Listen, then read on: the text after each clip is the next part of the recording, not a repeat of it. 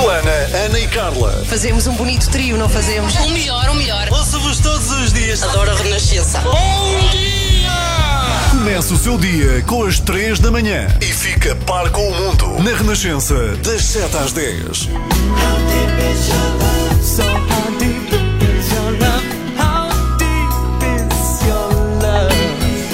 Take That na Renascença, nas 3 da manhã. Bom dia. Bom dia, quero aqui protestar. Bom dia. Protesta? Se posso? Às 7h14. Às 7h14 És mesmo já portuguesa. tenho uma, já uma não reclamação. espanhola, já és portuguesa. Já me passou, é verdade.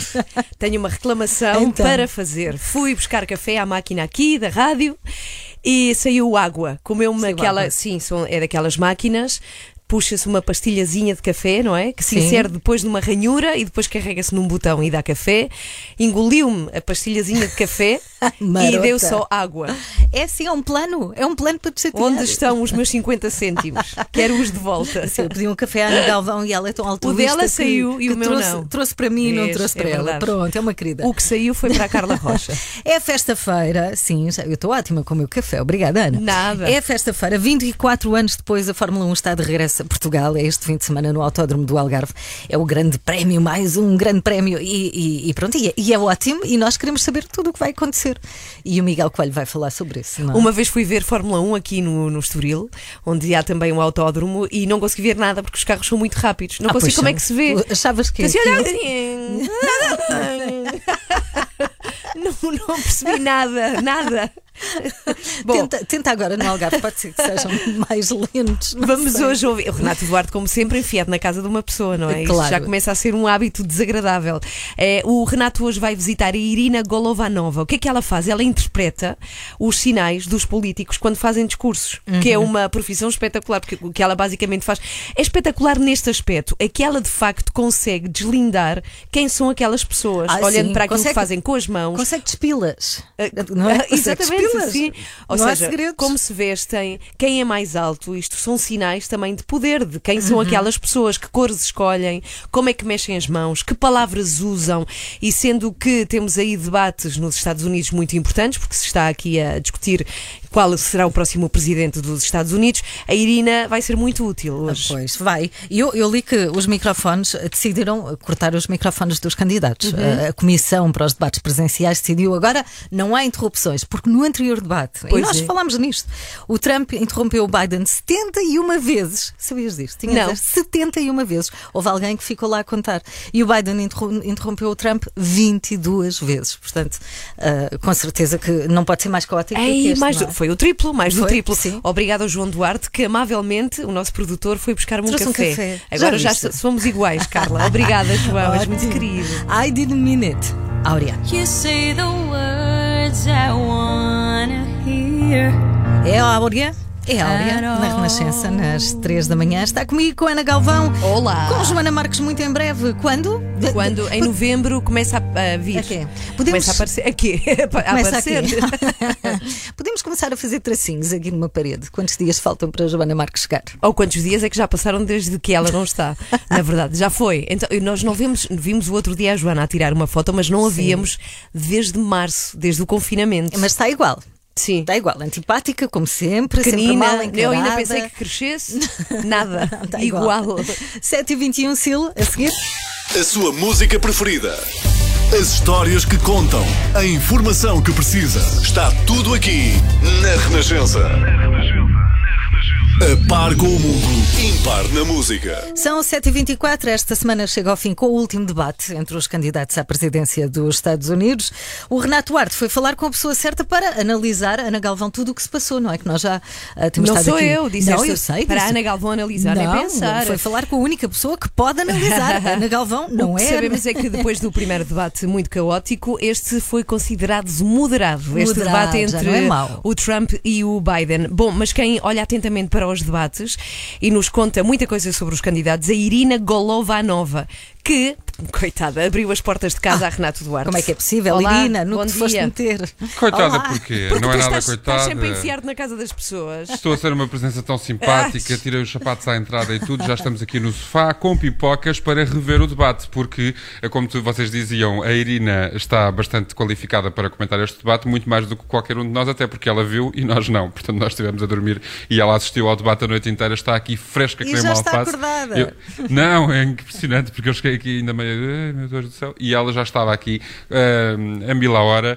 ah, pronta para nos comentar o debate. Já me disse aqui algumas curiosidades. A Irina é especialista em linguagem corporal e contou, por exemplo, posso já dizer-vos isto, o número de vezes que Joe Biden coçou o nariz Ah. quando se falava de um tema muito específico. Eu não vou dizer qual é. ah. Ah, enfim, quem segue a política norte-americana mais de perto poderá começar aqui Uhum. a tentar adivinhar, mas daqui a pouco então voltamos a conversar com a Irina e eu vou dizer isso mesmo. Irina, deixa só bom dia para as pessoas saberem que aqui estás. Bom dia, estou aqui sim. Muito Olá, obrigado por me dia, receber. Irina. Antes de mais, Olá, está a Irina. amanhecer o dia. A Olha- Irina tem uma casa muito bonita e tem uma vista fantástica. Estou a ver o dia a nascer. Renato, um pedido janela. para a Irina, que fica aqui, antes de falarmos contigo outra vez, que ela também Uhum.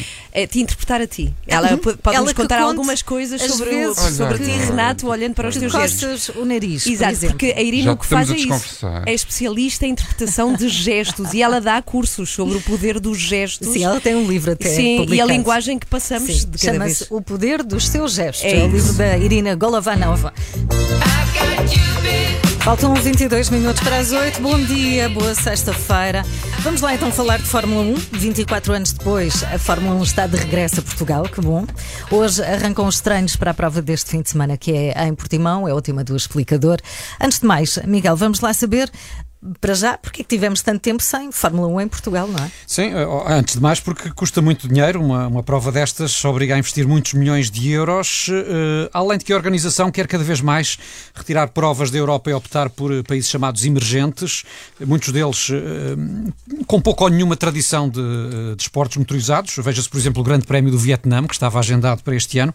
Eh, Curiosamente também acabou por ser cancelado por causa da pandemia, neste caso o azar de uns é, é oportunidade de outros, mas portanto tanto esta questão estratégica eh, de querer eh, descentralizar o, eh, o desporto em si, como eh, depois as organizações locais terem de investir uma quantidade eh, milionária de euros numa prova destas, tudo isto tem contribuído de ano para ano para manter longe de Portugal os, grande- os grandes prémios. Sim, é como dizes, Miguel, não é? Isto movimenta milhões e a logística acredito que deva ser impressionante. Sim, é, é um campeonato de, de 10 equipas, eh, mobiliza entre 4 a 5 mil pessoas, mecânicos, engenheiros, eh, as pessoas dos pneus, os comissários, os pilotos, etc.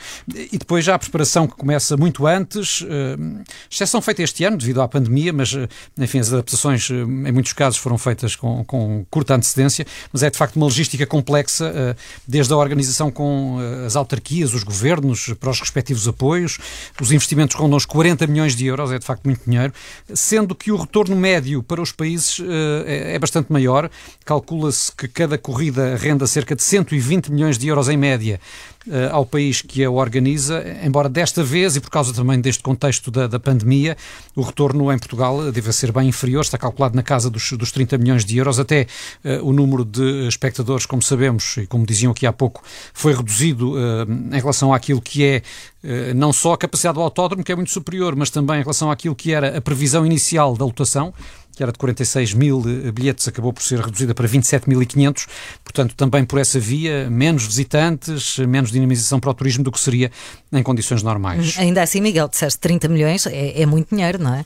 Ah, E é muita gente, sem contar com os fãs. A prova vai ser no Algarve, mas antigamente realizava-se no Estoril. Há alguma razão? Eu, como algarvia, não me queixo.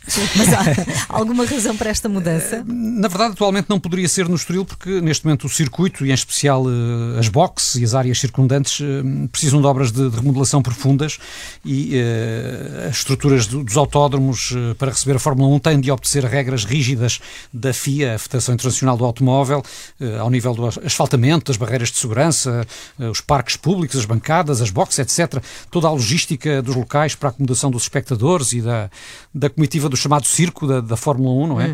Eh, e nesta altura o Autódromo Internacional do Algarve é o que cumpre melhor todos estes requisitos para a realização de um, de um grande prémio. Bem, então está está tudo pronto para isto acontecer. Temos cá as melhores equipas de automóveis, melhores pilotos e é bem provável que esta prova a acontecer em Portugal fique na história, não é, Miguel? Sim, eh, tendo em conta que eh, o líder do campeonato e campeão do mundo, Lewis Hamilton, pode bater em Portugal o recorde de outro eh, piloto histórico, o alemão Michael Schumacher. Isto se Hamilton vencer em Portimão, ou seja, se chegar ao triunfo 92, eh, supera a marca de Schumacher, o que faz lembrar também outro momento que ficou para a história da Fórmula 1 ligado a Portugal, que foi a primeira vitória de Ayrton Senna, a primeira de muitas, eh, e que foi precisamente no Estoril, em 1985. Chovia muito eh, nesse dia e, curiosamente, as previsões para domingo, eh, dia da corrida em Portimão, são também de chuva. Pode ser que Lewis Hamilton consiga, eh, desta forma, homenagear o seu grande Sim. ídolo brasileiro, Bem, que é um- mesmo Ayrton Senna. Há um documentário espetacular, se ainda não vi, não viu, vá ver, sobre a Ayrton Senna, mas acima de tudo sobre a, a Fórmula 1. Então deve na vir o Netflix, Estoril. O Estoril deve Netflix. aparecer. Aparece, Portanto, aparece. a fórmula é Portugal e chuva. para dar sorte. É a Fórmula 1. É isso, Sim. é isso. Sabem quanto tempo é que se demora em média a mudar um, pre- um pneu na Fórmula 1? Quanto? 30 segundos. É, uns segundinhos. 30 segundos? segundos em média, Ah. em média. E nós que furamos um pneu quando estamos no meio do trânsito e ficamos, ah, Olha, tu amanhã. sabes, a minha pergunta, vocês sabem mudar um pneu? achas? Eu sei. Claro, Tu não claro. sabes, Paulo? Claro eu sim, também então. sei. Eu é chamo na. Galvão e chamo Paulo mas pode- não só tu, como se algum ouvinte precisar, eu mudo pneus, que é uma riqueza. Ligue para a Ana. Está feito. Agora faltam 13 para as 8, está com a Renascença. Bom dia. Ontem à noite aconteceu mais um debate com menos interrupções, um debate nos Estados Unidos, antes das eleições. Candidatos no último confronto, antes das eleições, que vão ser dia 3 de novembro, falou-se de segurança nacional, a questão racial, o meio ambiente, a imigração. Agora, o Renato está com alguém que analisa tudo isto, não é? Uma especialista em comunicação não verbal. E há bocadinho dizia, tu lembras, Tana, que vai dizer em que tema é que Joe Biden coçou o nariz mais vezes. E o que é que isso Qual significa? Mas o que é que, isso significa? Hum, coçar, o nariz, durante. Então é comichão, não é? É, é tipo alergia. Então, vamos saber o que é que isso significa. E é- esta área fascinante, é Uhum. isto do que é que recebemos com os gestos do outro. É, eu acho isso magnífico. Renato Duarte está em casa da Irina. Olá, Renato. Olá, mais uma vez, bom dia. Eu não sei o que é que a minha comunicação não verbal disse no momento em que o marido de Irina entrou por esta sala, está aqui à minha frente, o Jaime. Pensou, que, mar, dia, que Jaime. marmanja é este? Que se passa? sala? Bom dia para todos. Bom Exatamente, dia, porque bom eu, dia, isto anda a acontecer muito ultimamente, não sei se vocês repararam, no Sim, outro dia sim. também foi na casa da Catarina, o marido entra e de repente há aqui um homem no metro e 90 na sala e as pessoas não sabem porque é que isto está a acontecer, mas Várias casas, em direto. tenho andado por várias casas, é a minha vida. Com os maridos. Olha, ponham fora de casa.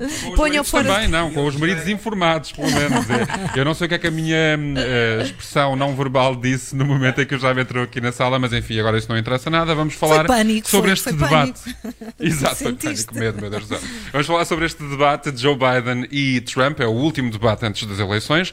Muito importante, não é? Para o futuro dos Estados Unidos e para o futuro do mundo inteiro. Irina, o que é que tu nos podes dizer? Eh, diz que foi mais moderado este debate, mais organizado, até pelas regras que ali foram impostas. Os microfones foram desligados enquanto um um estava a falar, o outro eh, baixava as orelhas, não é? Que é mesmo assim. Eh, O que é que tu nos podes dizer sobre o comportamento aqui dos dois candidatos? O debate realmente estava mais calmo e eh, acho que os dois fizeram trabalho de casa, os dois acalmaram-se. Ah, o Trump estava mais calmo, com mais respeito, seja para o jornalista como também para o Biden. Ah, e eu achei o pormenor muito interessante é o Trump estar com o casaco fechado. Eu também achei muito engraçado isso. Tu já me tinhas falado desse assunto, não é? No primeiro debate ele abriu o Logo, botão. Mal ele, no primeiro debate, mal chegou ao púlpito, ele abriu o casaco e parece, partir daqui, descampou tudo. Exatamente. Desta vez, ele estava mais organizado, mais posto, eh, composto, e o Biden também. Agora, o que me pareceu, o Biden como se estivesse mais cansado e por várias razões. Ou seja, o Biden era Biden, eh, com aquele eh, estilo calmo que ele tem, mas também, por exemplo, nós vimos o Biden a usar mais caneta do que no primeiro debate. Ele falava com caneta na mão. Eh, ele... Isso é ruído, não é? Na comunicação, não é? Muito É ruído na, comunica- na comunicação. Ele já usou esta caneta no primeiro debate, mas não estava tão grave. E depois ele acrescentou outros comportamentos que, em conjunto, já deram esta percepção muito estranha. Eh, ele, por exemplo, fal- eh, olhou para o relógio. eh, 20 minutos antes do debate, mais é ou péssimo, menos. Ah, já houve um político que era. Mostra que está muito inseguro, não é? Que, Ou, que- ou parece, pelo menos. Nós não sabemos porque que ele olhou para o relógio, ou, mas a sensação que deixa, ou ele quer despachar, ou está cansado, ou está lá cansado. Já, já há muitos anos atrás, eh, este gesto foi o gesto pelo qual o, o Bush eh, foi, digamos, batido publicamente.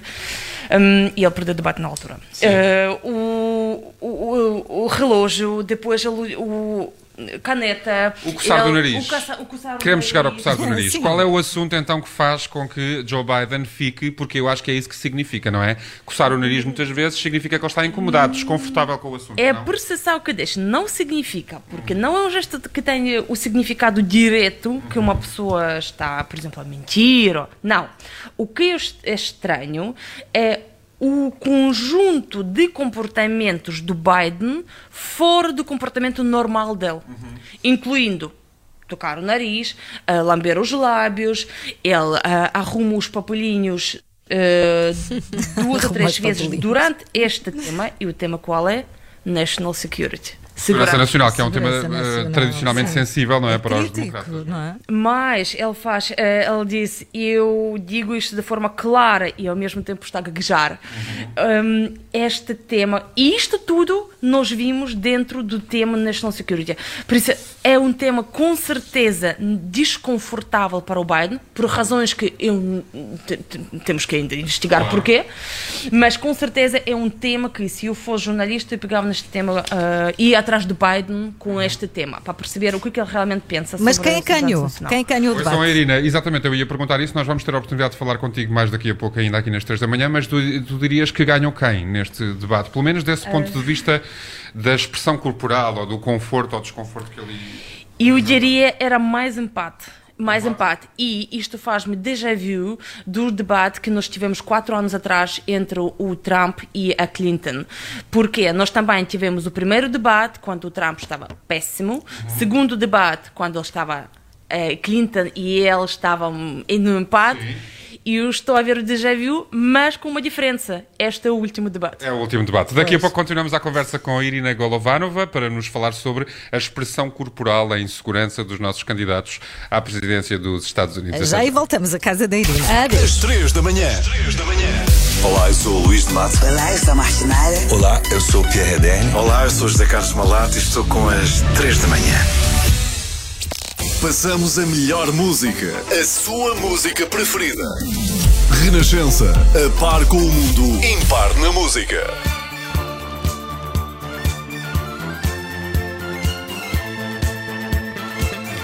Vamos analisar à, à lupa o debate de ontem à noite entre Trump e Biden. Vamos analisar com quem percebe disso. Eh, Renato Duarte está com uma especialista em comunicação não verbal. Não, uma especialista é uma- a melhor especialista a residir É em Portugal. a especialista. A especialista, a Irina Golovanova, que já nos deixou aqui algumas pistas sobre o debate que aconteceu entre Biden e Trump, nomeadamente onde eles acusaram o nariz com O Biden? durante um assunto. Isso quer dizer que é um, que é um assunto que incomoda ou que, que- que provoca Sim. alguma reação, não é? Foi a Segurança Não, Nacional, não foi? Sim. Agora, é importante dizer que, mais uma vez, eu gosto sempre de dizer isto, o Renato está em casa de alguém a esta hora da manhã, neste caso da Irina. Olá, Renato.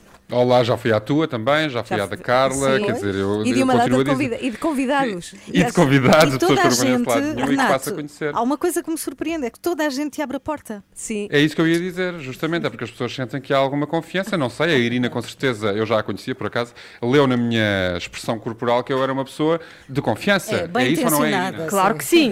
Exato. Claro. Bem intencionada, não estou preparado para fazer mal a Estás sempre ninguém. bem-vindo. Ah, muito obrigado. E tens uma casa tão bonita, eu acho que me vou mudar para aqui também. Também é outra particularidade. Tenho-me oferecido para viver em muitas casas de muitas pessoas, apesar de eu próprio também ter uma casa, naturalmente. Enfim, vamos então aqui ao debate Donald Trump e eh, Joe Biden. Nós há bocadinho, não sei se lembram, Carla e Ana, tínhamos dito que foi um debate bastante moderado e que não havia propriamente um vencedor. No entanto, estávamos aqui em conversa e não, eh, aqui na mesa da sala, já passámos para a mesa ehm, da Irina, tem, há uma série de papéis com muitas notas que tu foste tirando ao longo do debate. Biden, na verdade, esteve muito bem em dois momentos que são cruciais em qualquer debate desta natureza, que foram Era a entrada e a saída. E porquê?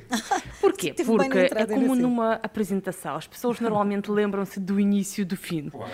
E eh, ele esteve melhor na entrada porque ele, ele chegou, cumprimentou, o- cumprimentou o jornalista e o Trump. E foi também uma particularidade interessante. Eh, o Biden entrou em palco com máscara posta.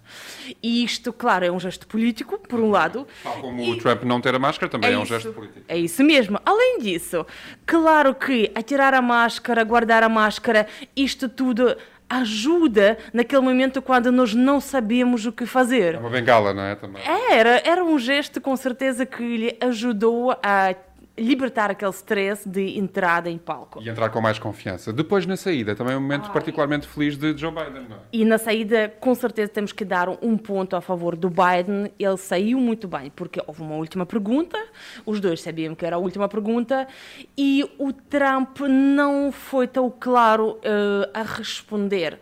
E o Biden, ele foi muito bom, ele fez o seu discurso, digamos, da glória, rematou muito bem, fez apelo aos seus, eh, às pessoas que vão provavelmente votar nele. E aqui sim temos que lhe dar um grande ponto a favor a Biden. E o que é que tu dirias da prestação no primeiro debate? Foi toda uma confusão, não é? E, portanto, este debate foi bom, eh, quanto mais não seja, porque conseguimos ouvir efetivamente o que os candidatos tinham para dizer. E foi uma confusão, o primeiro também, nomeadamente porque o moderador, o Chris Wallace, também não conseguiu ali controlar muito bem as coisas. Aqui a prestação de Kristen Welker, brilhante também, desse ponto de vista, não é? Uh, sim, temos que lhe dar parabéns. Uh, eu, quando soube, quando nós todos sabemos que o debate seria moderado pela mulher latina, uh, e já lembrando de que aconteceu quando era outra mulher a fazer a moderação do debate. Meghan Não- Kelly na altura, não é? isso, é isso.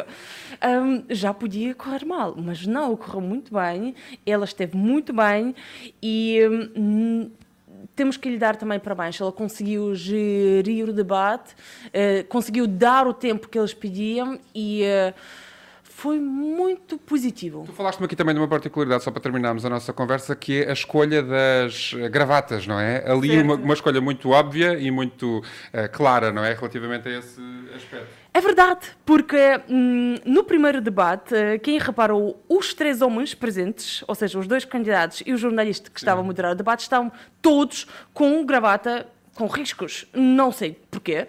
Desta vez, isto foi claríssimo, eh, os dois candidatos estavam com gravata lisa e, claro, correspondia às cores dos partidos. Gravata vermelha no Trump e gravata azul no Biden. Ali uma mensagem muito, muito clara, não é? Relativamente àquilo que podemos esperar deles. Muito obrigado, Irina. Eh, Esteve a noite toda, a noite toda não, ali uma hora e meia, a ver o debate nesta madrugada. O último debate é entre os candidatos à presidência dos Estados Unidos aconteceu em Nashville, no Tennessee. E agora vamos lá ver então o que é que acontece no próximo mês nas eleições. Aqui Joe Biden, eh, nesta, neste início e neste final, a ganhar vantagem relativamente a Donald Trump. Obrigado. Aqui? Obrigada, Irina. Foi Gostei ótimo. muito. Podes voltar amanhã também? Podes, podes, vem cá mais vezes. Jaime, também aprovas? Não? Não, não. Não. Obrigada, Renato. Pronto, Bem, isto é não que é estar em cima de todos os acontecimentos. É mesmo, ah? é Também mesmo. não deixámos passar o debate Não, norte-americano. não falha nada. 8h24. 24 horas por dia, 7 dias por semana. As melhores histórias e as suas músicas preferidas. Renascença. A par com o mundo, impar na música. Muito bom dia, Puff Daddy. I'll be missing you. São 9 e 16 está com a Renascença, está muito bem. Bem, queria, fazer, queria falar-lhe de uma coisa que fiz ontem à noite, já tarde, para nós que acordamos aqui tão cedo, bastante tarde. Ontem participei numa reunião virtual ah, de uma organização que provavelmente não conhece, ou se calhar conhece, porque já tem muitos, muitos anos. Mas eu vou explicar-lhe ao certo o que, o que faz, porque fiquei, já a conheci, obviamente, mas sou fã deste conceito e acho que cada vez mais nos tempos de hoje faz mais sentido. Agora, tenho que lhe dizer, eh, aconteceu muito tarde para nós que acordamos aqui, foi às nove da noite. Às nove da noite eu não falo nem com os meus filhos, já estou naquele estado de eh, não conseguir pensar, não conseguir raci- raciocinar, mas lá estava eu. Fui eh, falar de comunicação remota, não é? Como é que devemos dirigir uma reunião quando não temos as pessoas propriamente à nossa frente? O que é que podemos fazer para reduzir esta distância que o remoto traz e tornar aquilo que comunicamos mais eficazes? Mas esta organização, eu eu gostava de lhe falar sobre ela, porque existe há muitos anos. Chama-se Toastmasters. É uma organização internacional, não tem fins lucrativos e o que, o que faz é dedicar-se a melhorar ah, competências de comunicação de toda a gente que se queira inscrever. Existe desde 1924. Eu fui investigar a história do, do fundador, Ralph Smedley, um, um americano, trabalhava numa empresa no Illinois e ah, percebeu que, regra geral, havia uma coisa que acontecia com os seus colegas, não com ele propriamente, mas mais com os seus colegas, que é eram todos excelentes tecnicamente, mas depois tinham um problema de comunicação. E ainda hoje acontece, não é? Eh, É capaz de se estar a lembrar agora de pessoas que conhece que tremem só com a ideia de estar eh, perante uma plateia, não é? Ou dirigir uma reunião. A verdade é que nesta altura, em 1924, também era assim, muitos odiavam falar em público.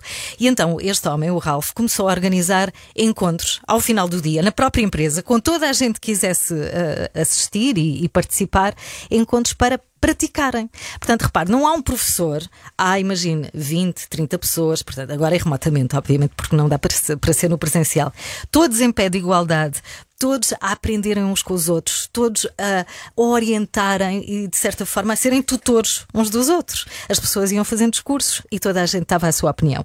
Ora, isto acontece ainda hoje em clubes espalhados eh, pelo mundo, são assim uma espécie de eh, tertúlias em que depois há elementos que têm o seu papel. E é muito interessante perceber, porque, por exemplo, há uma pessoa que é a guardiã do tempo e tem que assegurar que quem faz o discurso cumpre aquele tempo. Não é maravilhoso, não é? Quando ah, os discursos são longos, é aborrecido.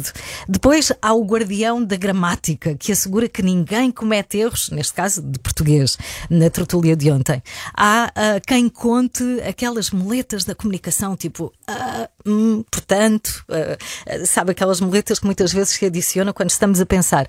E, e é este conceito, acima de tudo, de poder aprender em grupo e poder aprender de uma forma muito prática com aquilo que de facto necessitamos no nosso dia a dia. Portanto, se não conhece, faça uma pesquisa. Toastmasters, uh, vai à internet e vai encontrar milhares de artigos que falam sobre isto. E se tem esta questão, se cada vez que vai apresentar alguma coisa sofre, eu não sei se, se já lhe disse isto, mas falar em público é o maior receio da humanidade em muitos estudos que se fazem. Aparece em número um como o maior receio da humanidade e estamos sempre a tempo de aprender. São nove e meia, muito bom dia. Vamos ligar para A dos Francos, a terra de João Almeida. É lá que está a Patrícia Esteves, que é presidente da Sociedade de Instrução Musical, Cultura e Recreio da A dos Francos. E este sítio teve, teve com certeza um papel muito grande no apoio a João Almeida. Olá, bom dia, Patrícia. Tudo bem? Bem-vinda aqui Olá, à Renascença, bom às dia. três da manhã. Nós acompanhamos dia, Carla. com muita emoção todas as ações que iam acontecendo aí na, na sociedade. Era um entra e sai de gente, não é? Queria ir aí pedalar na bicicleta estática e apoiar o João Almeida. Sim, sim, e vamos continuar. Já hoje temos uma equipa fantástica para pedalar os 258 quilómetros é da etapa de hoje, que o João vai pedalar, e nós vamos pedalar com ele. E há, e há Não sempre, há sempre alguém, Patrícia, que consegue pedalar os mesmos quilómetros? Eh, Nós temos que dividir entre todos, Boa. não somos assim profissionais como o João. Sim, Uns fazem 20, outros fazem 10, fazem os que conseguirem. E, e entre todos já somamos sempre, os, conseguimos equivalar eh, sempre os, os quilómetros do João. O João já sabe que isso está a acontecer aí, que vocês Eu fizeram isso. sim, que a mãe lhe tenha dito, sim, julgo sim. Nós não conseguimos falar com o João, é óbvio, ele está muito ocupado neste momento. Mas Sim. a mãe julgo que já lhe tenha dito. Olha, e qual é o ambiente que se vive aí, Patrícia? Eh, Quando, quando as pessoas fazem equipa e estão aí à espera para pedalar na, na bicicleta estática, do que é que vão conversando? É claro que não podem juntar muita gente, não é? Por causa desta Sim, questão da, da sim, não. segurança. Não- não podemos, não. Sim, sim, mas qual é o ambiente que se vive? Olha, está, está sempre toda a gente a falar do João.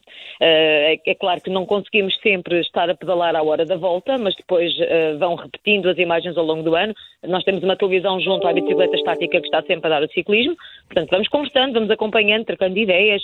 Eh, até estratégias, como é que havia de ter sido feito, ou como é que o outro colega, ou e que a outra equipa, pronto, vamos trocando umas ideias sobre isso e é sempre muito interessante. Bem, quem, deve, quem está com certeza orgulhosa é a Ana Almeida, que é a mãe do João, do João Almeida, com quem nós já falamos várias vezes aqui nas três da manhã. Ana, bom dia, e que está em Itália. Está em Bom Itália. dia, estou sim, estou sim. Está bem disposta. Nós, ontem, olha, quando vi no telemóvel a notificação que o João perdeu a camisola, parecia. Hum, fiquei tão triste.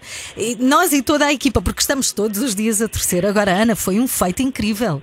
15 dias e ainda Foi. falta, ainda falta. Ah, como é que está o João?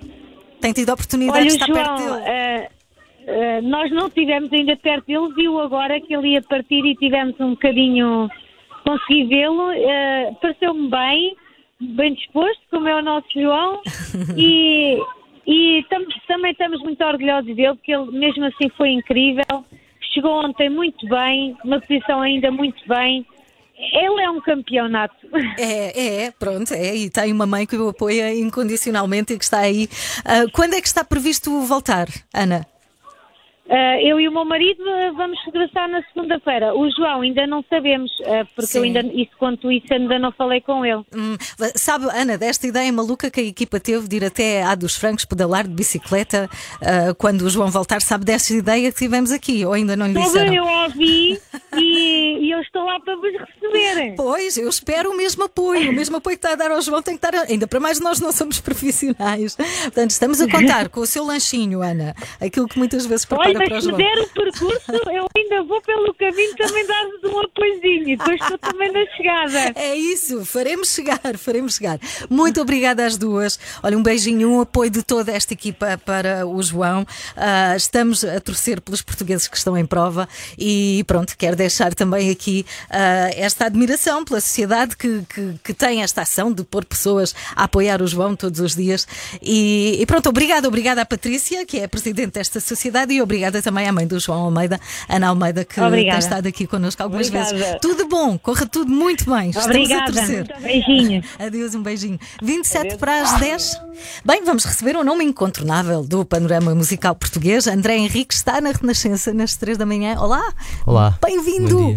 É um nome que pode associar a uma banda chamada Linda Martini, que tem. Quantos anos tem os Linda Martini? Acho que já vamos nos 17. 17 anos juntos. E Sim, continuam. sim, E continuamos. Só que tu sim, decidiste agora felizmente. fazer assim uma escapadinha e estás a solo com este disco de que vamos falar agora, não É, é? é verdade. estás a gostar da experiência? Sim, é, é estranho, depois de 17 anos, mas, a banda, eh, não é? mas é, uma, pá, é, um- é uma, uma coisa nova, uma, Sim. uma gaveta nova que abri. É ótimo. Eu estava aqui a pensar, tu quando entras em palco ainda pensas, então onde é que eles estão? Onde é que está o resto? Sim, Hoje- é, como, não, como não estou sozinho em palco, não é? E também outros músicos, essa, essa diferença é, é mitigada, mas, mas sim, ainda, ainda é estranho. Já Uhum. tivemos a felicidade de apresentar o disco algumas vezes, mas Sim. é uma questão de, de hábito agora. Sim, já vamos falar dos concertos, porque sei que tens Uhum. concertos agendados. Vamos ahm, responder àquela pergunta que há bocadinho deixei ali no ar, ah, para os ouvintes que estão ah, aqui, que estão connosco. Este álbum, Cajarana, é assim que se diz? Sim, sim. Está ligada a um- uma novela, nomeadamente a um ator brasileiro que nós todos conhecemos bem, Tony Ramos. Como? Exatamente. Como? Eh, muito sucintamente, foi uma novela que se chamava Pai Herói, que passou na altura Anos nos 80, anos 80. sim. Eu era muito miúdo e o, o- o personagem do, do, do Tony Ramos chamava-se André Cajarana. E eu, como era o único André na minha escola, houve ali um período, não sei precisar que idade é que eu tinha, mas teria à volta dos meus 4, 5 anos, onde os miúdos me chamavam Cajarana. E isso era, a memória que eu tenho era de chorar a casa muito triste. Ah, ia-te perguntar se gostavas ou se. ou Não, eu ficava muito chateado, não é? Porque os miúdos, quando chamam outra coisa que não é o nome deles, eu vejo isso agora ofendidos. pelos meus, ficam assim meio ofendidos. E então o nome surgiu-me agora, recentemente, depois destes 17 anos, a começar a pensar um disco a solo era assim uma coisa meio fora para mim. E, que de alguma forma me colocava também alguma questão de algumas inseguranças, obviamente, e depois também esta questão de identidade: quem é que eu sou, quem é que eu quero parecer neste disco, não é? Que, que que tipo de música é que eu vou fazer? E então esse veio-me à memória esse nome de, de, de Cajarana, precisamente por ser a primeira memória de identidade e desconforto que eu Uhum, tinha que associada à minha Giro. persona. E depois descobri a ligação engraçada é essa que eh, eu conheci o Ricardo Dias Gomes, que é quem co-produziu o disco comigo, é um músico brasileiro a morar aqui em Portugal já há uns anos. Ahm, eh, e eu, na altura, quando lhe disse o, o nome que estava a pensar, houve uma curiosidade hum, pá, que- completamente surreal que descobrimos que foi o avô dele que escreveu esta novela. Bem, essa. Isso ah, foi, quando descobrimos, foi assim uma coisa meio. a sério, esta do pai, do pai herói? Sim, exatamente. Que grande exatamente. coincidência, Essa e outras, no- enfim. no destino, Aliás, não foi o avô, foi a avó. Agora A avó? é melhor Uau. precisar, porque eles eram os dois escritores, eram os dois Sim. argumentistas para a Globo. O avô E- também escreveu umas muito conhecidas, mas, nesse foi caso a foi a avó. Bem, André, coincidência. Este disco foi hum, editado em março, em plena pandemia. Sim, pá, aí dois ou três dias antes de ser decreta- decretado o estado de, de emergência. e sim. ficamos todos em casa, pronto, verdade, como se sabe, não é? é verdade. É, como é que tens eh, promovido o disco? Agora sim, agora voltaste, não é? Dá Sim, houve este tempos a- ato, não é? Sim. Como, como, enfim, como, como toda a gente, tivemos que ficar em casa. Ah, depois, felizmente, houve aqui uma reabertura, pouco a pouco. Já tive a felicidade de apresentar o disco ah, a Norte e, e, no, no Teatro Circo, já estive em Setúbal, já, já estive em Vila Real, já estive em Faf e, entretanto, agora tenho mais algumas datas que Uhum. culminam com esta data do Capitólio. Tens o. Capitólio, sim, dia 10 de, de dezembro, não é? Exatamente, Que era uma data exatamente. que estava agendada para abril, mas por causa da pandemia Foi, foi, foi, foi adiado. Como é que caracterizas este disco? Como é que descreves esta música? Temos aqui uma que vamos mostrar, ah, uma casa na praia, mas como é que descreves? Qual é a diferença? Olha, eu próprio ainda estou a, a aprender a conhecê-lo, sabes? Porque ele foi feito assim num, de, num, num só tomo. Eu, eu, eu não, nunca tinha pensado sequer em fazer o disco a solo e, e depois de repente, quando começo a escrever para outras pessoas, ah, para outros intérpretes que me, iam, que me iam pedindo músicas, começo a perceber uma forma diferente de compor onde o texto vinha sempre à frente, ao contrário do que eu faço com a banda, onde as palavras e a, a voz aparece depois. Neste caso, quando escrevo para outros intérpretes, o texto vem à frente. Essa é a grande diferença. Portanto, é um texto muito. Um, um disco, aliás, muito baseado no texto.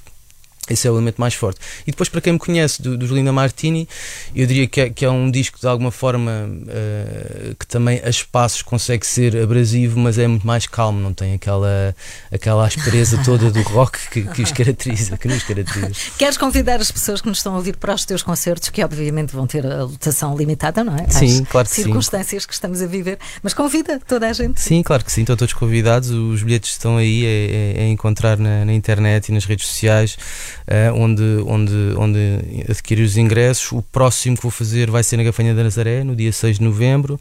Depois vamos estar em Ponte Lima no dia 14 de novembro, em Alcaíns a 5 de dezembro e depois a data de fecho desta mini Uhum. turnê em, em dezembro, no, no dia 10, no Capitólio, em Lisboa. Muito bem, André Henriques, a solo, queres apresentar esta música, Uma Casa na Praia?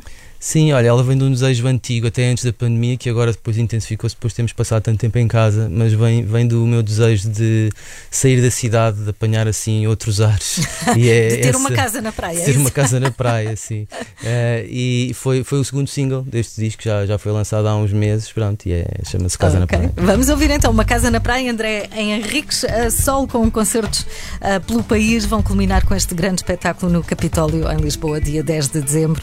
Na internet encontra tudo o que precisa saber para como, obviamente, reservar o seu bilhete. André Henriques, obrigada, foi um prazer ter-te Obrigado aqui. eu, prazer. Beijinho. Uma Casa na Praia, na Renascença.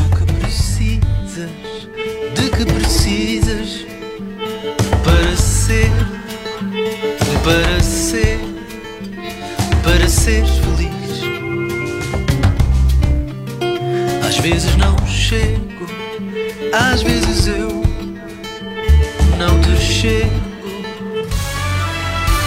quase ir embora, faltam 9 para as 10. Recordar-lhe, se ligou o rádio agora e por acaso perdeu alguma coisa deste programa, foi assim. Esta semana chega ao fim com o último debate entre os candidatos à presidência dos Estados Unidos. O Renato Duarte foi falar com a pessoa certa para analisar, Ana Galvão, tudo o que se passou. Da Irina Golovanova, que, coitada, abriu as portas de casa a Renato Duarte. Como é que é possível, Olá, Irina? No bom que te foste dia. meter? Bom dia, estou aqui. Não sei o que é que a minha comunicação não verbal disse no momento em que o marido de Irina entrou por esta sala, está aqui à minha frente, o Jaime. Mas que marmanjo é este? que se passa? Sala. Olha, ponham fora de casa. Diz que foi mais moderado este debate, mais organizado, até pelas regras que ali foram impostas. O debate realmente estava mais calmo e eh, acho que os dois fizeram trabalho de caso. Estavam com gravata lisa e, claro, correspondia às cores dos partidos. Gravata vermelha no Trump e gravata azul no Biden. Dirias que ganham quem neste debate? Pelo menos desse ponto de vista da expressão corporal ou do conforto ou desconforto que ali. E eu diria era mais empate. Mais empate. 24 anos depois, a Fórmula 1 está de regresso a Portugal. É este fim de semana no Autódromo do Algarve. Uma vez fui ver Fórmula 1 aqui no, no Estoril, onde há também um autódromo, e não consegui ver nada porque os carros são muito rápidos. Achavas que. Mas olha, não, não percebi nada, nada. O Benfica viu finalmente Darwin a marcar no 4 a 2 ao Lech Poznan. Não é um grande, é um big jogador, um jogador top. Ahm, porque grande biga é igual. É big, é big Jorge Jesus, sem dúvida. Porque grande biga é igual. Big é igual, é big, é top. Um Big Top parece aquele hambúrguer, não é? Um Big Pois é. É também por isto que Jorge Jesus faz falta no futebol É português. verdade, faz. Acorde com a Joana, a Ana e a Carla. Às três da manhã. Na Renascença. Na segunda-feira estamos de volta, eu e Ana Galvão. A Joana é mais em novembro, está de regresso. Haveremos de ser 3 da manhã. Tenham um ótimo dia, bom fim de semana. 24 horas por dia, 7 dias por semana. As melhores histórias e as suas músicas preferidas. Renascença. A par com o mundo. Impar na música.